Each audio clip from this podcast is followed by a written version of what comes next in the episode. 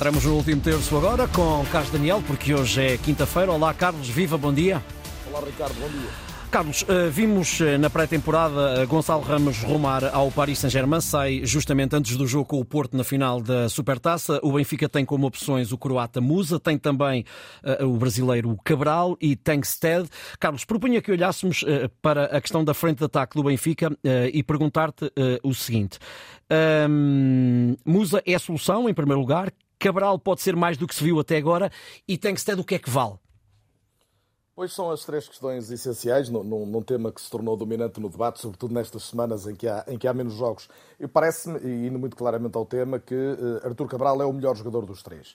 É evidente que é um jogador muito diferente do Gonçalo Ramos, é um jogador com menos amplitude no campo, é um jogador menos profundo no termo, em termos de ataque às costas da defesa contrária e que precisa mais de ser servido a partir de cruzamentos, ou seja, de jogo lateral, de jogo de corredor. E isto tem faltado a este Benfica, ou seja, há aqui duas peças. Uma é a própria adaptação do jogador à forma de jogar da equipa, e nisso já lá vamos. Musa está naturalmente muito mais adiantado.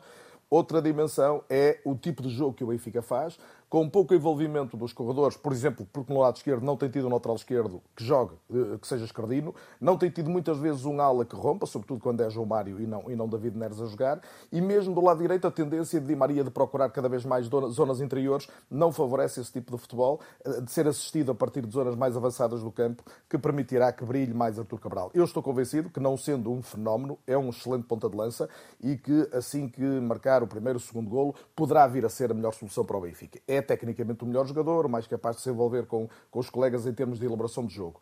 Musa é um jogador que tem alguns destes predicados. Ele é melhor do que parece hum, à, à, vista desarmado. Eu diria que ele é um jogador relativamente inestético na forma de, de, atacar a bola, de segurar, de rodar, mas é melhor jogador, lá está, do que parece à primeira vista. Não é, todavia, um jogador burilado do ponto de vista técnico. É um jogador que tem características mais semelhantes a Ramos, pela combatividade, até no momento defensivo, pela capacidade de atacar espaço, mas não é perante a baliza um jogador tão eficaz como o ponta de lança que está agora no PSG. Revela também, isso parece-me evidente para todos, ser um jogador mais eficaz quando entra durante um jogo, quando é um suplente utilizado, aproveitando um espaço, um jogo mais partido com a sua, com a sua, com a sua, potência, o seu poder físico, do que propriamente quando é uma solução inicial. Quanto a Tengsted, confesso que, que tem sido uma relativa desilusão, não que esperasse que fosse um jogador extraordinário, mas que me pareceu a determinado momento que podia ser mais do que apenas uma terceira opção. O jogo que fez no Estoril foi muito fraco e, e dá a entender que de facto não é muito fácil que seja mais do que a terceira opção para o ataque do Benfica. Obrigado, Carlos. No último terço, esta quinta-feira.